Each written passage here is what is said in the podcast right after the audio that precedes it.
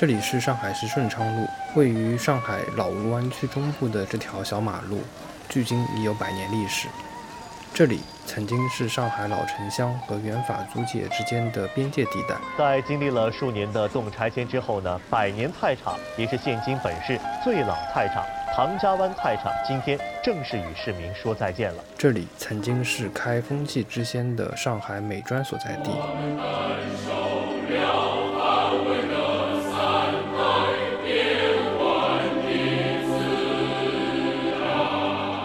这里也是不少市井老店的聚集地，有着被誉为“街头制面博物馆”的华良千面店。我自个的设计啊，这个面这么好吃，这么有嚼劲，灭掉灭掉了。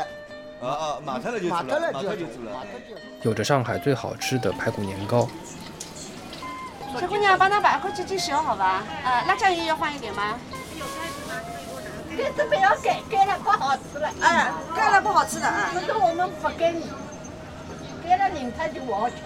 那边叫不要一个啊，你干嘛拿拿点绑子来着？我看这这东西别绑子。还有百年盛兴饮食店，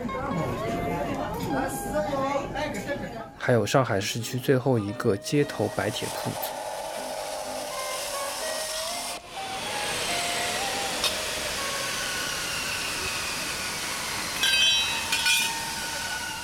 被称为上海流行音乐扫地僧的小广东乐器修理铺，也藏身在这片街区之中。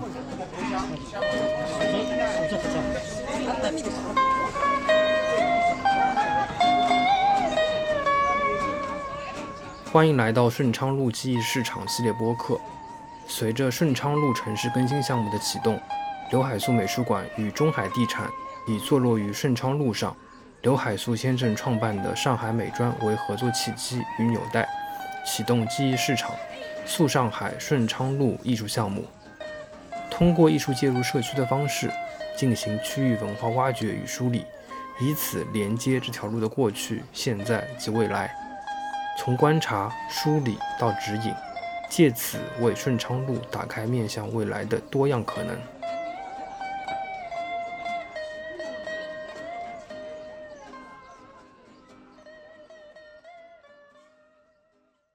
来到晨记播客，我是王月洲。本期节目是顺昌路记忆市场的第二期节目，我们将来聊一聊一座坐落于顺昌路上的上海美专。上海美专的建校史虽然只有四十年，但就在这四十年不息的一个变动中，它是当时第一个确立现代美术教育体系的学校。而且是在基本没有拿到国家一分钱的情况下，培养出了很多的学生，包括像绘画方面的李可染、陈诗发、潘玉良，呃，也有像在漫画和设计方面的张光宇，还有大闹天宫的导演王来明，呃，摄影方面也培养了非常多的人才，像沙飞、吴映贤、郑景康等等，呃，电影方面还有像马徐维邦、赵丹等等，人才辈出。呃，明年呢也将迎来上海美专建校一百一十周年。我觉得在这个时间点上来去讨论一下百年前上海美专的一个方法论或者它的一个建校史，也是可以给我们带来一些启示的。呃，所以呢，我们今天这期节目我们就请到呃上海刘海粟美术馆典藏部的钟金老师来和我们一起来聊一聊上海美专这四十年的一个变迁史。呃，首先先请钟金老师跟我们听众打一声招呼吧。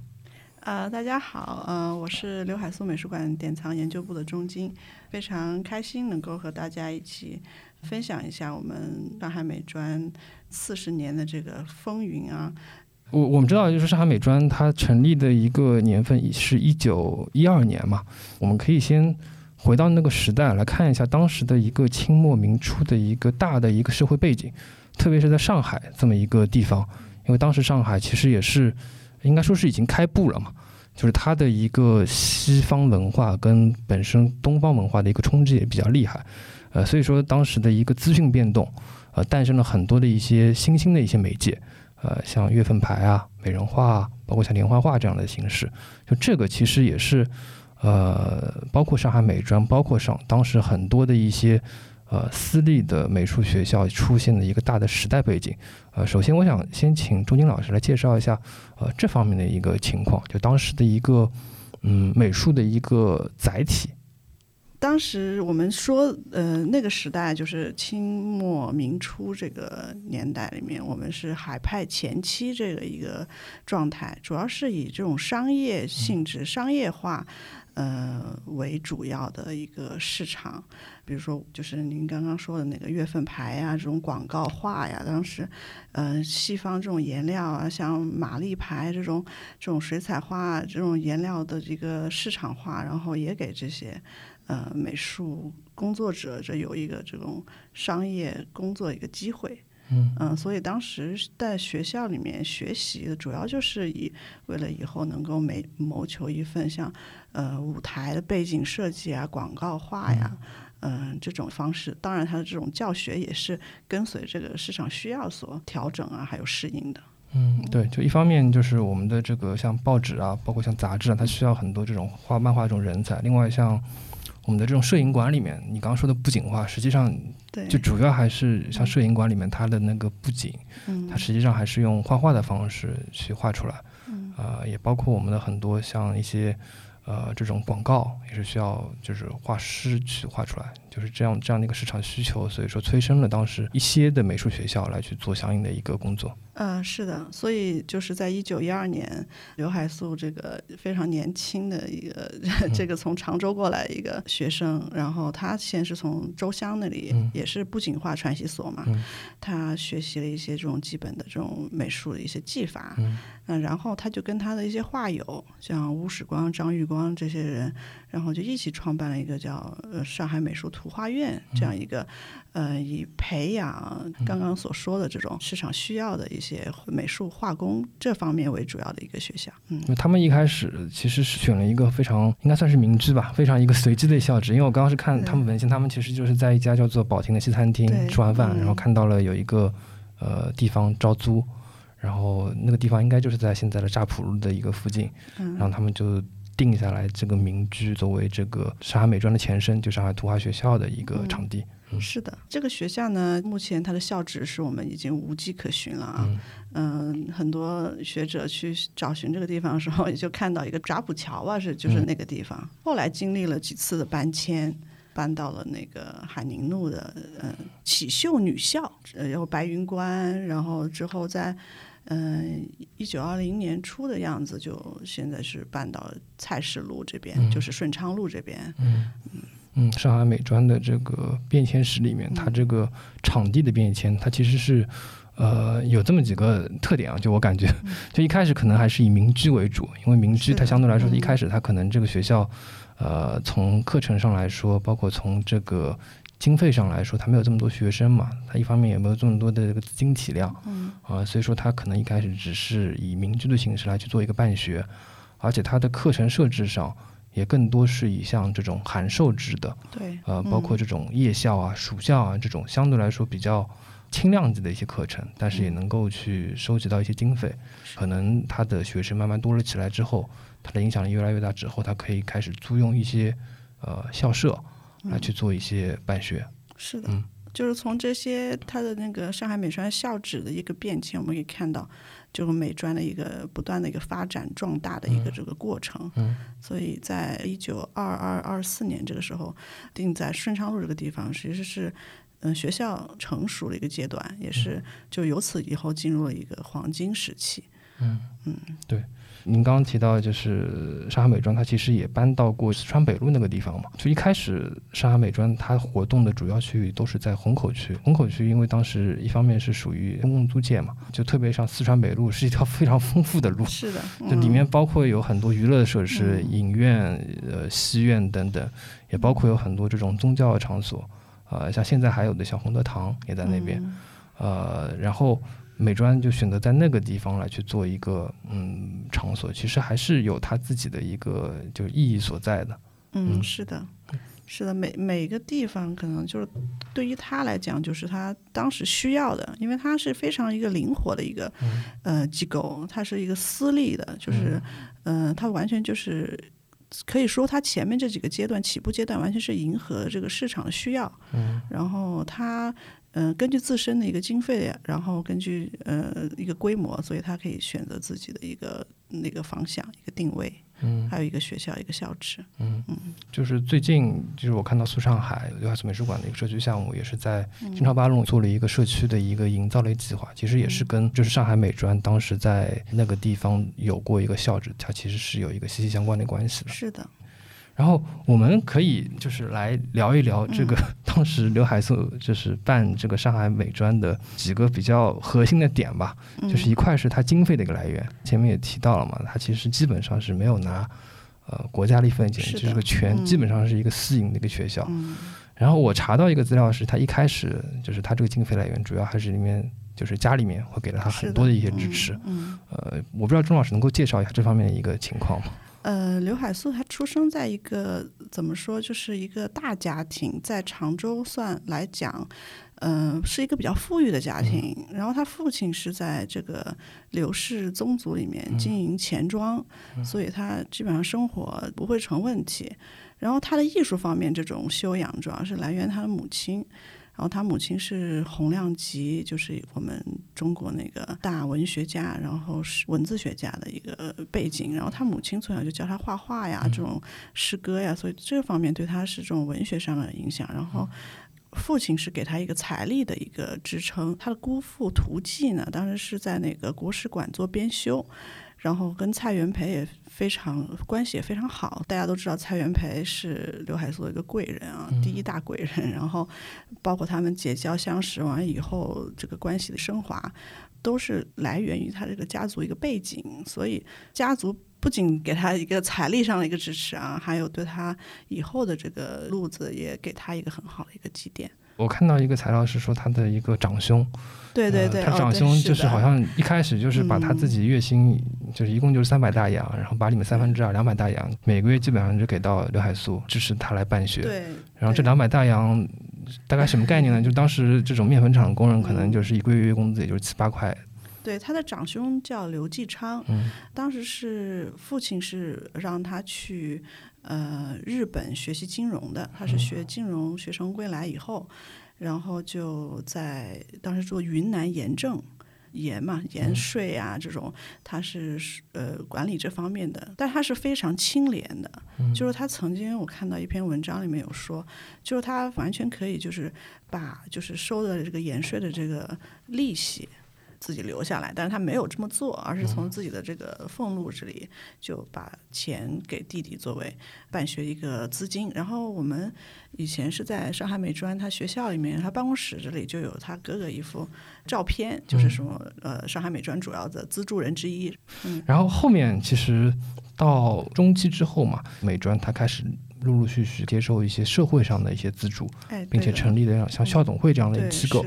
来去把就是整个的这个美专的一个运营体制更加健全，也是完善了一点。那校董会也很有意思，就它里面的人的构成，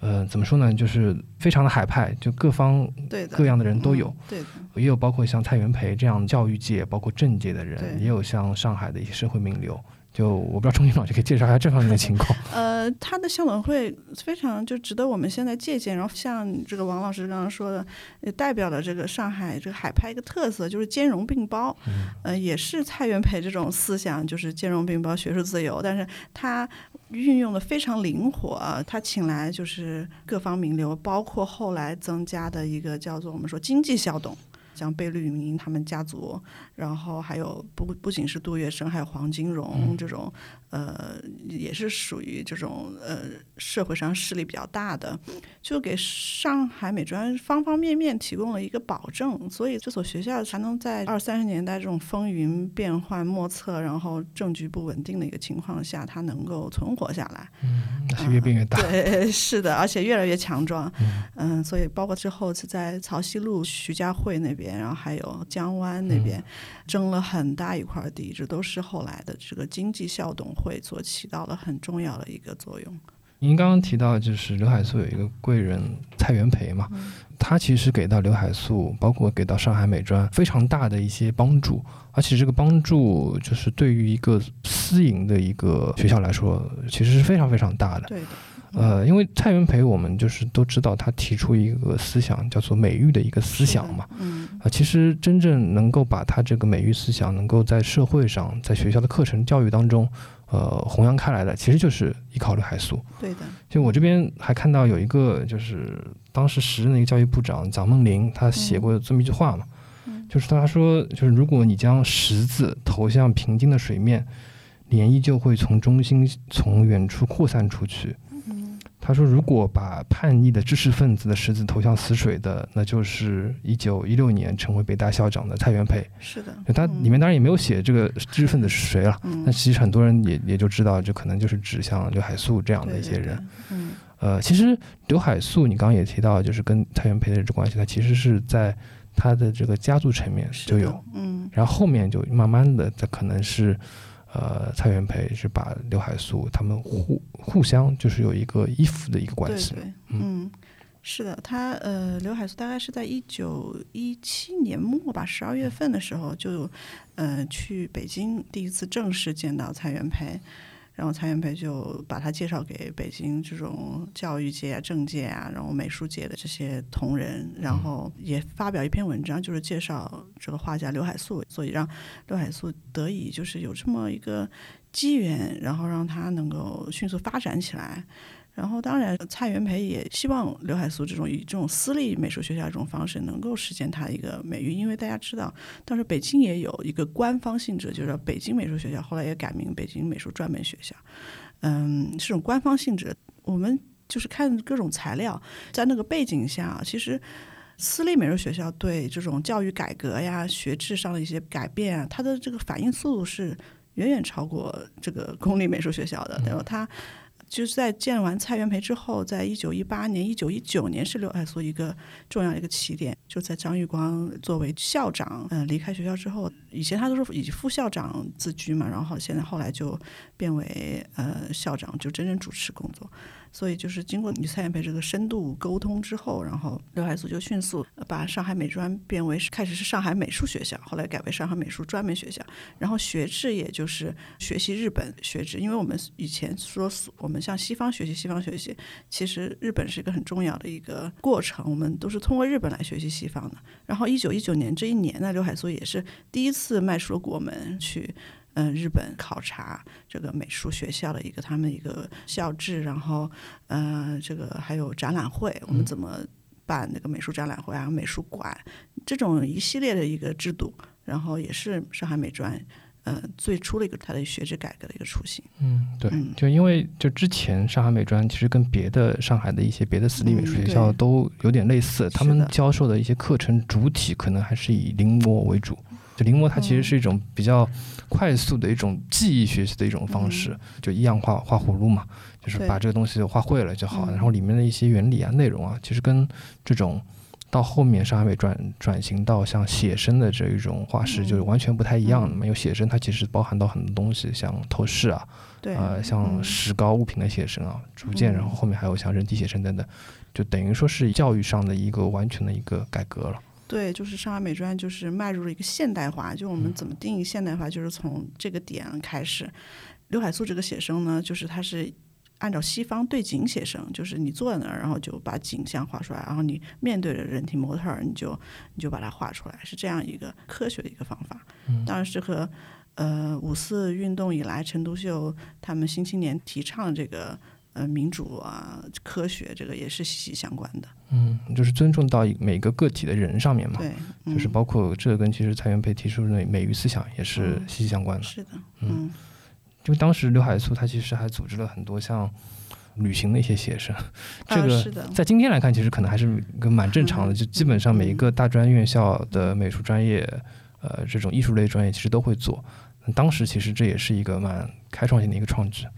是的，我记得是我看过一张照片，就是他们乘着这个绿皮火车，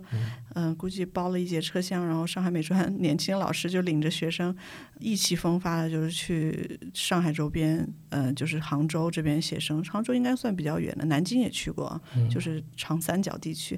然后我们还有龙华寺这边也是他们经常写生的一个地方。嗯，从写生上来说的话，人体模特这个事情特别特别大，但它其实不是一个结果。它其实它这个争议，就我从翻的一些资料上来看，它其实一开始在把这个课程设置从临摹改到写生的时候，它其实在社会上已经开始引起了一些争议了。只是说到最后，因为人体模特这个事情相对来说舆论发酵到那个程度上来说，呃，引起了就社会上更大众的一些评论。是的他这个是有一个长达十年的一个风波，嗯就是嗯，怎么说呢？人体模特儿写生就是这个事件，可能是很早就有了。我们在一九零三年这个时候，李叔同他们就是引用了这个男童的人体模特儿，而且没有说是很公开的，就是大家呃学生私下的这种比较安静、比较保密的一个这种呃课堂里面完成的。然后，但是刘海粟他后来就引入了这个女模特儿，这就这件事情其实触发了一个社会上封建势力的一个顽固的一个反抗。然后刘海粟就是在一零年代末到二二零年代的这个十长达十年过程中，就是大力的就是呃宣扬嘛推广呃这个人体模仿写生。然后刘海粟后来被通缉，然后逃到日本。嗯，对，因为人体模特正好他他们当时这个校舍其实是在就正好也是讲到顺昌路嘛，呃，对，就在顺昌路，所以说相对来说它是属于华界跟法租界的一个嗯交界的区域，是的，可能是属于这种法外之地的一个地方，嗯就给了他一些这样的一些空间来去做这样的一些事情。是的，相对比较宽松。不过后来到最后也是被通缉了，可以想象当时他这个有多困难，有多艰难。但就还是就是把这些事情给做，下来了。对对对后来也是得到认可了。嗯，对，就你刚刚提到去日本考察嘛，对，就一方面是他去考察了日本的这个美术的教育体系，嗯，另外他也去参加了像日本的一个展览会，对，当时是嗯叫低谷美术展览会，然后他回来之后，其实也是把这个展览会的这个东西写成一本书，对写成一本书，然后也在国内策划，包括组织了很多这样的展览会，嗯呃，就是等于说是他在这个上海美专办学的呃同时，也去推进了很多。社会公众的一些教育，因为展览会它面对的受众，它其实就是更广大的市民嘛。对，是的，它不仅是面对了社会上我们一个美育的一个实践啊，嗯而且它还把中国文化推广到西方，嗯所以它，嗯、在一九二九年，就是应这个教育部的这个要求，他就去欧洲进行他第一次欧游，不仅是考察了这个欧洲的一个美术的情况，然后他第二次欧游期间，他就做一个中国绘画展，然后就把就是我们中国当时是现代的，这样现代绘画，然后介绍给西方观众，所以引起了很轰动的效应。嗯嗯，对。除了他在国外去做相关的展览，在上海他其实也是做了非常非常多的一些这种美术的这种对于公众性的展览，包括在现在的像静安寺的像张园这个地区，嗯，啊、包括像当时上海的一些百货公司。是大兴公司嗯的三楼、四楼嗯。也去做了很多展览，包括他们自己上海美专，对，靠这个展览会，就是一方面是展示自己的一个成就嘛，嗯。一方面也是靠着展览会去做了很多的一些筹款。是。的，，嗯这个就就很有意思，就是他就是他可以把就是几个目的结合在同一件事情里面去把这件事情给做出来。对，嗯。因为美术在当时可能也不是单纯的一个，就是我会画画或者怎么样，其实它也是一个社会活动，嗯。嗯、包括了方方面面很多事情。然后就是刘海粟在推广美术的同时，然后也是宣传了美专，吸引了很多这个社会名流来为美专捧场，这样一个互利的一个局面。嗯，然后就是上海美专的它这个教育的一个体系，就总的来看其实分为就这么几个阶段嘛。就一开始它其实跟像周湘啊这样的一些美术专科学校其实是有点类似的，它可能就是从商业的一个呃需求上。来去倒推，它可能是需要一些临摹、一些技法，包括画一些漫画等等。呃，到后面就可能他跟蔡元培啊等等交往之后，他可能会有受到美育的这个思想，包括新文化运动的思想，然后慢慢去转变到呃西方这个呃派别上。特别是他欧游之后，他可能就逐渐接受了法国那一套的这个现代西式教育的思想，他可能会转换到呃写生上面去。嗯，然后他其实，在二三年、二四年的时候，他把国画其实也放到了这个上海美专的一个课程体系当中去设了这么一个专业，应该说也是当时的一个算是首创。呃，对，可以说是把中国绘画提到一个现代化一个教学模式之中。嗯因为我们知道以前国画都是这种拜师学习、师徒授课这种方式，然后他把传统的中国绘画纳入了这个现代的一个课堂一个学习。嗯，除了蔡元培以外，其实刘海粟身边还有一帮非常优秀的人，给刘海粟提供很多启发。比如说吕澄，他是吕凤子的弟弟，也是受到这个新文化运动的一个精神的一个影响。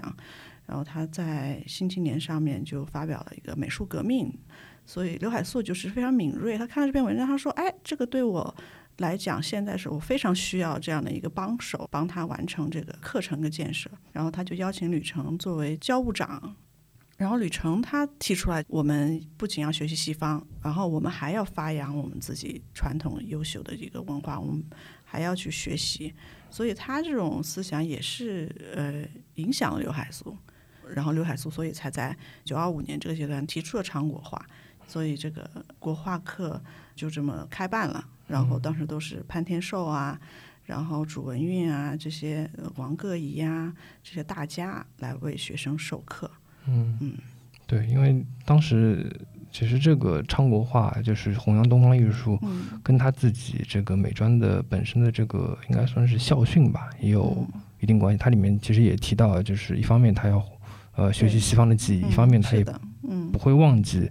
就是东方艺术的这些根本的一些东西。是的，嗯嗯，所以他这个兼容并包，这个是做的非常好的。嗯，对，这个昌国画就是它其实还有一个外因，因为当时就是一战结束之后嘛，嗯，就其实西方他也怀疑他自己这套东西 行不行，嗯，所以他也是想从西方找一些这种新的一些思想源泉，他们可能就转向东方了。那嗯可能就是刘海粟，他也是从这方面，呃，两相结合，就他们觉得可能也是需要去把国画、中国传统的这些艺术，呃，提到一个比较高的一个高度。是的，嗯。嗯。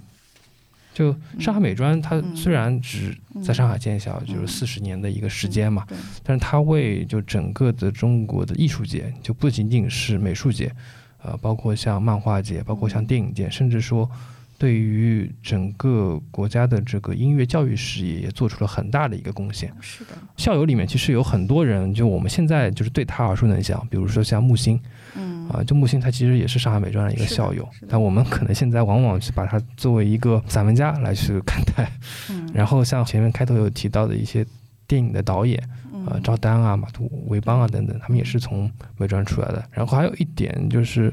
呃，上海音乐学院嗯其实也跟这个上海美专它有一个非常强的一个关联。对，呃，是的，因为我们呃现在理解美术就可能是比较狭隘的一个，就是纯画画加上顶多包括雕塑啊这方面的。其实当时的美术来讲是一个广义的美术，就是不仅包括平面的美术创作，然后包括呃诗歌呀、文学呀，还有。呃，音乐包括那个小提琴家谭玉珍也是上海美专出来的，然后还还有后来四十年代的一个宋寿昌，他也是上海美专，他是做过教务主任的，所以这个上海美专这个对音乐这方面还是挺重视的。然后他们出版了，嗯、我们现在在六海粟美术馆这个六号厅展览了很多这种教材文献，就是你大家都可以看到，还有中国第一部这个音乐词典。也是上海美专学生刘成福他编撰的，然后刘海粟也在上面有题字，就是很多关于音乐方面的东西，很多嗯出来的学生老师都是上海美专培养出来的。对，因为上海美专当时除了这些日常的这个专业课之外，他还是会请到很多的这种文化界、思想界，包括艺术界的老师来做一些讲座，嗯，而他们自己学生、老师之间也成立了很多的一些社团，是的，呃，就嗯包括有像天马会这样的社团，也有很多一些呃，可能算是一些业余性质的社团，但是它的影响力会非常非常大。对嗯，还有包括一些很多小众的，像篆刻研究会啊，嗯然后诗歌啊这种，像尼德，他不仅是画油画的，他还是写文章的、写诗的、写故事的。所以说，当时的教育可能不是我们现在的这种单一化的一个教育，可能是更多元化的。嗯所以大家受到了就是不仅是传统文化，然后还有英文、法语这些，就是完全你是被这种多元化的一个文化所包围的。所以这种非常自由的一个气氛，就是上海美专它嗯之所以能培养出这么多大师出来，这是非常重要的一点。嗯，对，就是在那样的一个动荡不安的年代，然后刘海粟基本上是靠一己之力去动员各类的资源，包括经济上的资源，包括影响力方面的资源，然后给到当时这些学生有各方面的一些滋养，然后哪怕到今天，它其实还是一直在影响着我们。是的，嗯嗯，也是我们当今这个教育可以借鉴的一些地方。嗯，对。然后我这边也想请钟军老师，就是推荐几本就是扩展的一些读物嘛。就因为我们这期节目其实也是一个相对来说是一个抛砖引玉的作用嘛，就对于上海美专，包括上海当时的这个美术艺术的教育，它的一个简单的一个介绍。其实很多更核心，包括更详实的内容，就一方面是可以去到刘海粟美术馆。去看就目前在展的这个百年见证，就是关于上海美专教育改革的一个展览。嗯然后另外，其实过去几年也有很多关于上海美专的一些出版物，里面有非常多的一些资料。是的，我们比较重要的一套书是大家可以去关注的。嗯，应该图书馆里都有可以借阅的，就是我们上海美专研究的这一套，就是有十卷，是刘海粟美术馆和上海档案馆，嗯，经过这个几年时间整理出来的一些资料。如果大家想进入一些深入的一些了解，可以去翻阅这一套书。嗯，然后我我这边也可以推荐就推荐。一本就是南京艺术学院。南京艺术学院，因为它如果是从传承关系上来说的话，嗯就是算是上海美专的一个上美是它前身，呃，嗯。对，上海美专是它的前身，因为上海美专就是院系大调整之后，就是到了呃苏州，对，先到了无锡，对，先到了无锡，是华东艺术专科学校，嗯。然后是一九五二年，嗯、一直到一九五七年，然后最后迁到了南京，一九五八年就是改名为南京艺术学院，就是现嗯。在上海美专一个继承吧，就是一个延续。对，对。就是他们应该是在上海美专百年的时候出了一本上海美专研究的专辑，出了一套，嗯，对，里面有比较多的一些关于上海美专各个方面，呃，就是我们嗯。前面提到的像展览啊、经费筹集啊，包括他自己的一些教育体系改革的一些，呃，应该算是都是论文了嘛，就是各各个就是名家的一些论文也可以看一下。对，他还出了上海美专这个名家一个战略，然后可以看嗯上海美专培养了多少 学生啊，然后嗯、呃就是他们一些介绍啊，大家可以从中可以看到，嗯，对，就另外的话，就是也可以看一下，就是申报，因为上海美专当时的这种，包括招生的广告，包括筹款的广告，包括这种展览的广告，它其实都以申报这个媒介作为一个传播的主要形式。，嗯，然后根据申报上，其实可以看到上海美专它有一个非常有趣的一个发展过程。那今天的节目就到这里，也谢谢钟景老师今天的参与，也欢迎大家到刘海粟美术馆去实地看一下这个百年见证的上海美专教育改革展，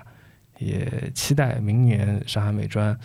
一百一十周年的时候，美术馆的一些新的一些策划跟新的一些呈现。啊，谢谢大家，请大家关注呃刘海粟美术馆，谢谢。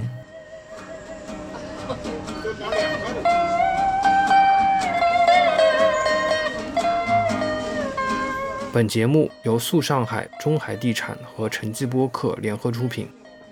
由刘海粟美术馆发起的“素上海公共艺术与社区营造计划”，取刘海粟之“塑”与塑造之“塑”谐音，致力于让艺术走出殿堂，将艺术植入城市的街巷里弄，通过空间改造、艺术创意、社区互动有机融合，激发建筑活力，提升社区品质。完善城市功能，构建美好生活。